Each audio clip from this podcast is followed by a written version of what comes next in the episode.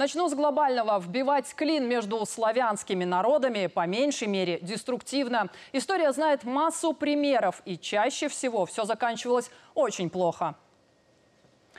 Если тот же многонациональный Советский Союз распался относительно мирно, то все мы помним, как закончила Югославия. С кровавыми гражданскими войнами и сербскими националистами. Об этом я еще скажу. Теперь украинский нацизм, кстати, родом из Австро-Венгрии, но даже через полтора столетия от идей и до сих пор вполне себе жив и даже процветает. Примеры очевидные, но вот на личном опыте.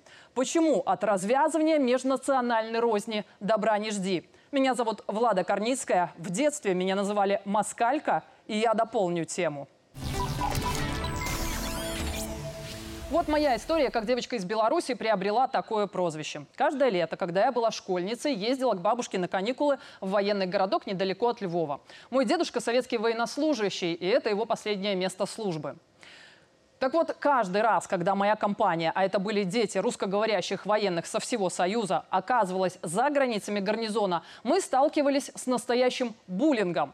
Только за то, что говорили на русском, местные оскорбляли нас, лезли в драки. Я, будучи ребенком, естественно, искренне этого не понимала. Я говорю на своем языке. Так говорят родители, так они меня научили. На этом языке я думаю, так на каком же мне говорить? Так ведь и их так родители учили. Не все, конечно, но все же. Москали – зло, враги, и русский – язык врагов. Логика, мягко говоря, вообще непонятная. Да и, судя по всему, тем злопыхателям тоже. На деле язык стал камнем преткновения. Согласитесь, бред. По крайней мере, для разумных людей. В мире, если верить Гуглу, более 7 тысяч языков. Так что, все эти группы людей с разным языком друг другу враги? В идеале должно срабатывать так. У нас общая история, корни, традиция. Так какие же мы враги? Белорусы, россияне, украинцы. Не семья, может, и не один народ, но дружественные и братские, понятные друг другу. Уверена, сейчас в Киеве вполне понимают, что именно я говорю. Другой вопрос, что не хотят понимать. А что тогда делать семьям, в которых мама украинка, а папа русский или наоборот? И таких много. Очевидно ведь, язык не только определяет, кто ты, он как навигатор указывает, с кем лучше дружить. Он же и инструмент для развязывания конфликтов. И все мы прекрасно видим, к чему это привело. Это история из моего детства, локальная. А если масштабировать? И не надо думать, что на уровне государства это происходит как-то иначе. Развязывание национальной розни всегда было большой политикой. Начинается с ненависти к языку, а заканчивается крахом государств.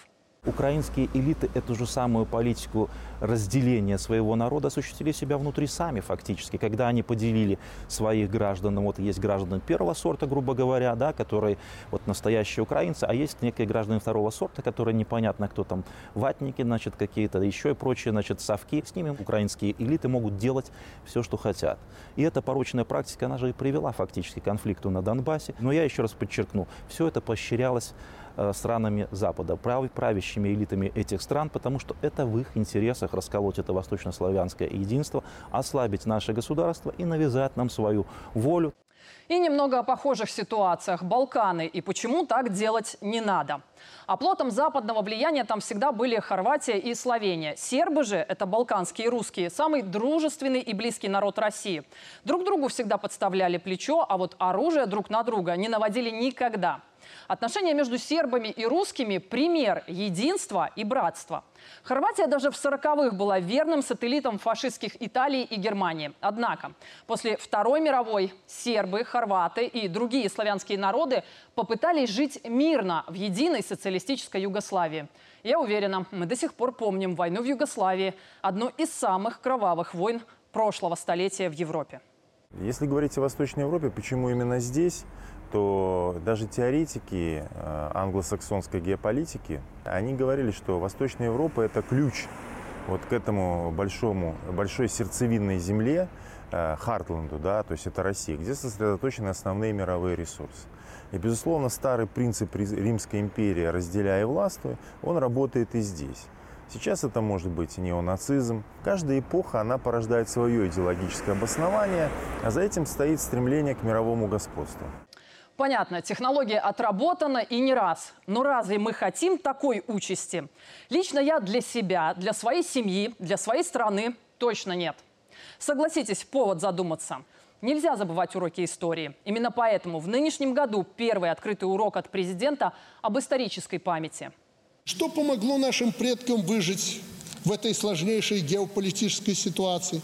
Славянское братство, единство, четкое понимание, где враг и где брат. Перед лицом внешней угрозы они, отбросив обиды, прекратив распри, страна становились плечом к плечу для защиты общего дома. Впрочем, Беларусь постоянно упрекают за слишком пророссийский курс. Хорошо, а что могут предложить нам другие союзы? Если как на Балканах или в Украине, то я точно пас. Вот только не надо лишь от президента действий ждать. Ваше будущее, наше будущее в зоне ответственности каждого. И здесь тоже будет пример из жизни. Моя дочь дружит с девочкой, условно назовем ее Таня. Родители Тани, как принято говорить, сведомые. Так вот, к нам Таня в гости приходит, с моей дочкой дружит, гуляют вместе, но это происходит инкогнито, потому что родители Тани буквально запрещают ей общаться с моей дочерью. Они знают, что я работаю на телевидении, и, мягко говоря, это не нравится. В итоге они настраивают ребенка против ее подруги. Мало похоже на христианские ценности или простые человеческие, правда?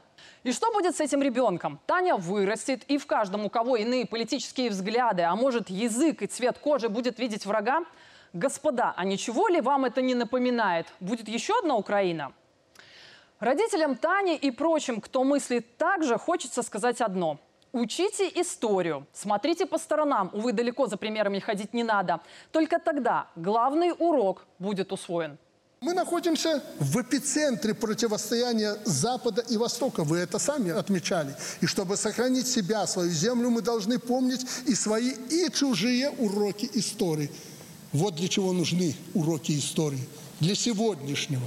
И которые учат главному. Под внешним управлением суверенитета нет. Управлять должны сами. А без суверенитета нет дома, нет семьи, нет будущего. Ни у кого из вас. На том же историческом уроке президента 1 сентября прозвучала такая фраза Федора Повнова. Мне лично очень понравилась.